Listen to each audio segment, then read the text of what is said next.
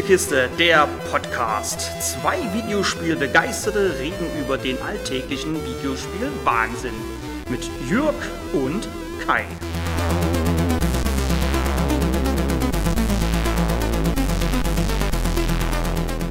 Der Kopf hinter Rayman, Michel Ancel, wollte mit Beyond Good and Evil ein kleines Meisterwerk schaffen.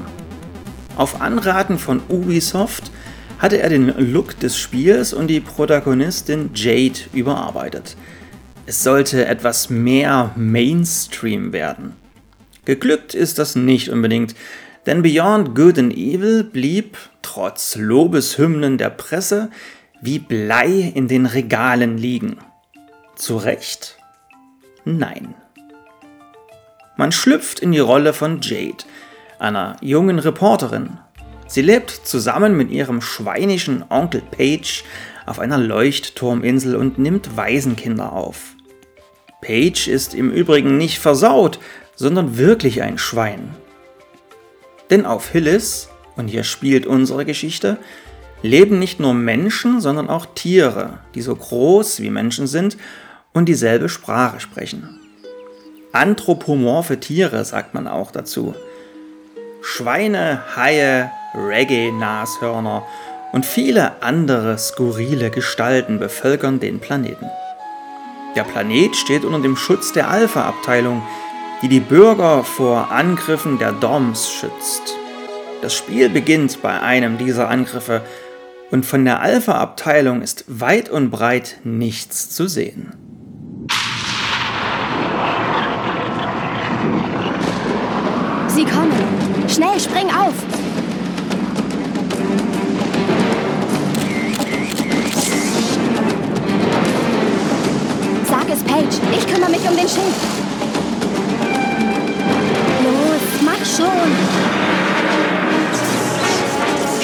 Aktiviert.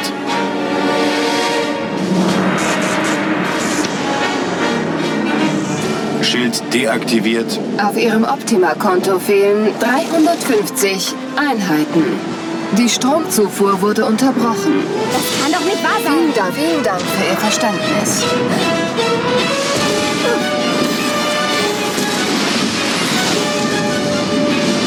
Jade! Was zur... Geht wieder rein und...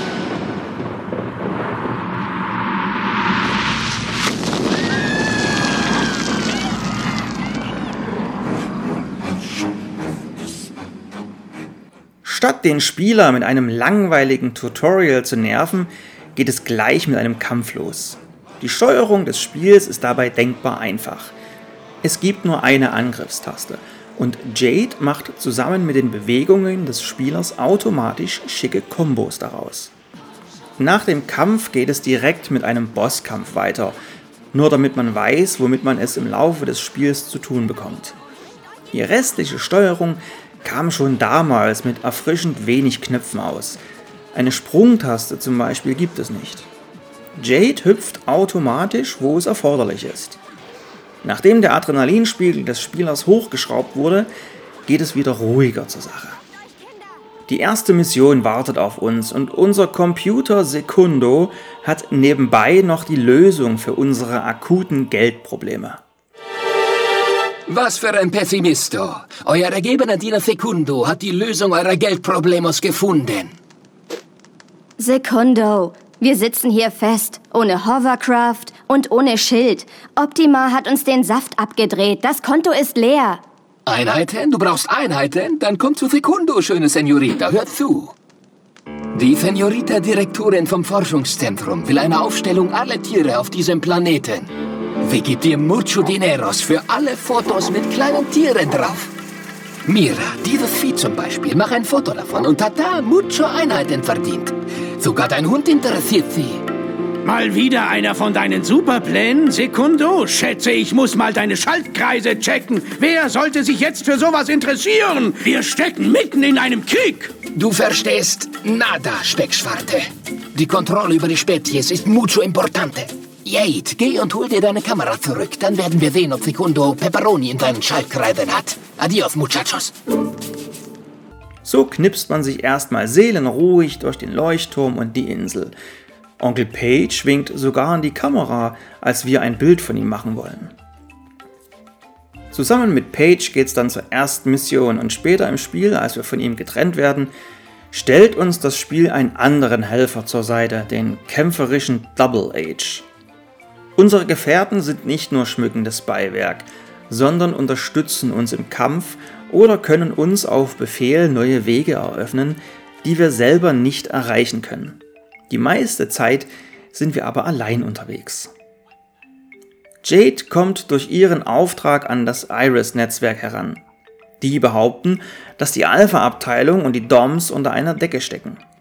Jade wäre keine echte Reporterin, wenn sie dem nicht auf den Grund gehen würde. Mit ihrer Kamera bewaffnet gilt es nun, Beweise zu sammeln. So nimmt die Geschichte mehr und mehr Fahrt auf und nebenbei zwischen den Missionen gibt es hier und da immer wieder was zu entdecken. Auf dem Planeten kann man zum Beispiel mit seinem Hovercraft an Rennen teilnehmen. Als Gewinn winkt immer Geld sowie eine Perle. Oder man spielt in einer Bar ein Minispiel. Als Gewinn winkt auch hier wieder Geld oder Perle. Des Weiteren versucht man immer wieder neue Tiere vor die Linse zu bekommen. Die angesprochenen Perlen sind neben dem Geld die wichtigste Währung im Spiel. Mit ihnen kann man in der Mamago-Werkstatt hier arbeiten die Reggae-Nashörner neue Teile für das Hovercraft kaufen. Die sind dringend nötig, um bestimmte Abschnitte erreichen zu können, was dem Spiel schon fast etwas von einem Metroidvania gibt. Nun, das war's. Fini, finito, Ende. Ah, verdammte Dreckskarre! Und die Werkstatt ist nur 300 Meter entfernt. Ist ein Hovercraft Erste Mal Platte. Bei Mama Goes gibt's Ersatzteile satt.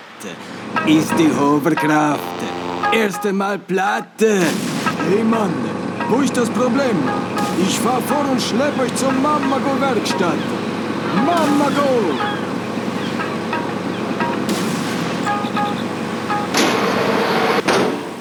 Hey, es funktioniert. Ja, so ziehen Sie die Kunden direkt ins Netz. Von dem eigentlichen Geld, was man für die fotografierten Tiere bzw. von Feinden oder aus Kisten bekommt, kauft man sich später zum Beispiel einen Tier- oder Perlendetektor oder Heil-Items, genannt Starkos und Kababs, die beide Jades Lebensenergie wieder auffüllen. Die ersten nur zum Teil, die Kababs komplett.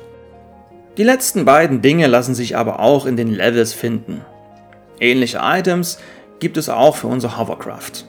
Ein weiteres Item, das PB1, schenkt uns oder unserem Helfer ein Herz mehr Lebensenergie. Auch hier gibt es ein entsprechendes Pendant für das Hovercraft. Eine übersichtliche Karte zeigt uns dabei immer, wo wir noch etwas holen können, beziehungsweise wo es noch etwas zu entdecken gibt. Denn mit dem Namen Metroidvania habe ich es zum Teil schon erwähnt. Beyond Good and Evil spielt in einer offenen Spielwelt. Die ist nicht so riesig und komplex, wie man es von aktuellen Titeln kennt. Ähm, sie muss aber auch nur Platz für ein circa zwölfstündiges Abenteuer bieten. Die Kämpfe des Spiels sind einfach und nicht wirklich anspruchsvoll. Kleine Schleichpassagen in den Levels bringen kurze Abwechslung in den Spielablauf, sind aber wenig fordernd. Warum ist Beyond Good and Evil aber nun ein so herausragendes Spiel? Die verschiedenen Spielelemente von Beyond Good and Evil fügen sich nahtlos zusammen und alles wirkt in sich stimmig, ohne überladen oder fehl am Platz zu wirken. Jade war damals schon eine der wenigen Frauen in Videospielen mit echter Individualität und ihre Anziehungskraft kommt von der Schönheit und Tiefe ihres Charakters und nicht von der Tiefe ihres Ausschnitts. Jade sorgt sich um das Schicksal ihrer Welt und als Spieler bzw. Spielerin sorgen wir uns um sie. Aber auch ihr schrulliger Onkel Page wächst uns schnell ans Herz. Jetzt ist wohl ein guter Moment, um dir meine neueste Erfindung zu zeigen. Zwei Jahre Arbeit unter größter Geheimhaltung. Das Ergebnis der Arbeit meines Lebens. Meine kleinen Juwelen, die Jetboots. Sie laufen mit selbstgemachtem Biotreibstoff. Hier ist die Tasche mit Druckmethan. Und in der Sohle sind die zwei Turboreaktoren. Um sie zu starten, musst du einfach den Hintern zusammenkneifen. Das Transportmittel der Zukunft. Ich warte auf dein Signal, Jade.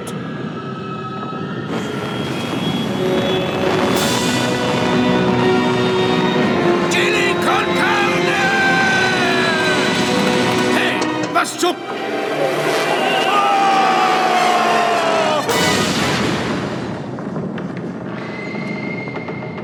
Naja, so oder so ähnlich. Cool. Der grafische Stil des Spiels weiß darüber auch jetzt 14 Jahre nach Release noch zu gefallen. Einzig die hin und wieder auftauchende Polygonarmut, die fehlenden Details oder schwache Texturen zeigen, dass man hier ein älteres Spiel spielt. Dafür muss sich Beyond Good and Evil vom Ton her nicht hinter aktuellen Titeln verstecken. Die deutschen Sprecher machen einen sehr guten Job und musikalisch hat der Titel auch einiges auf dem Kasten.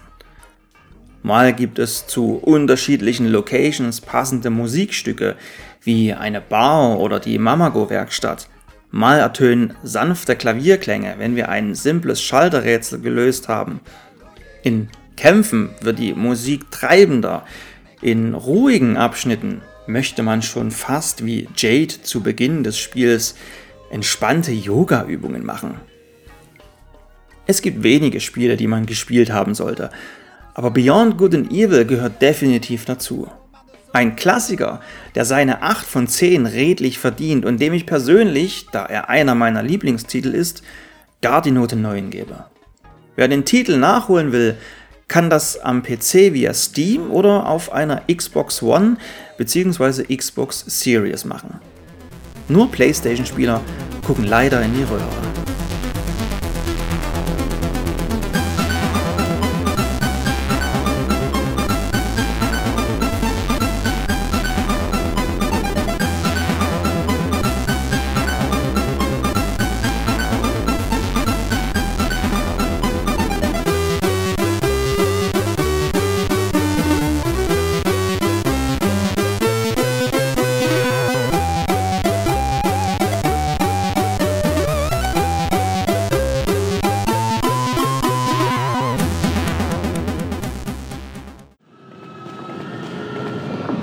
Falls du noch eine Vorführung möchtest, lass es mich einfach wissen. Los geht's.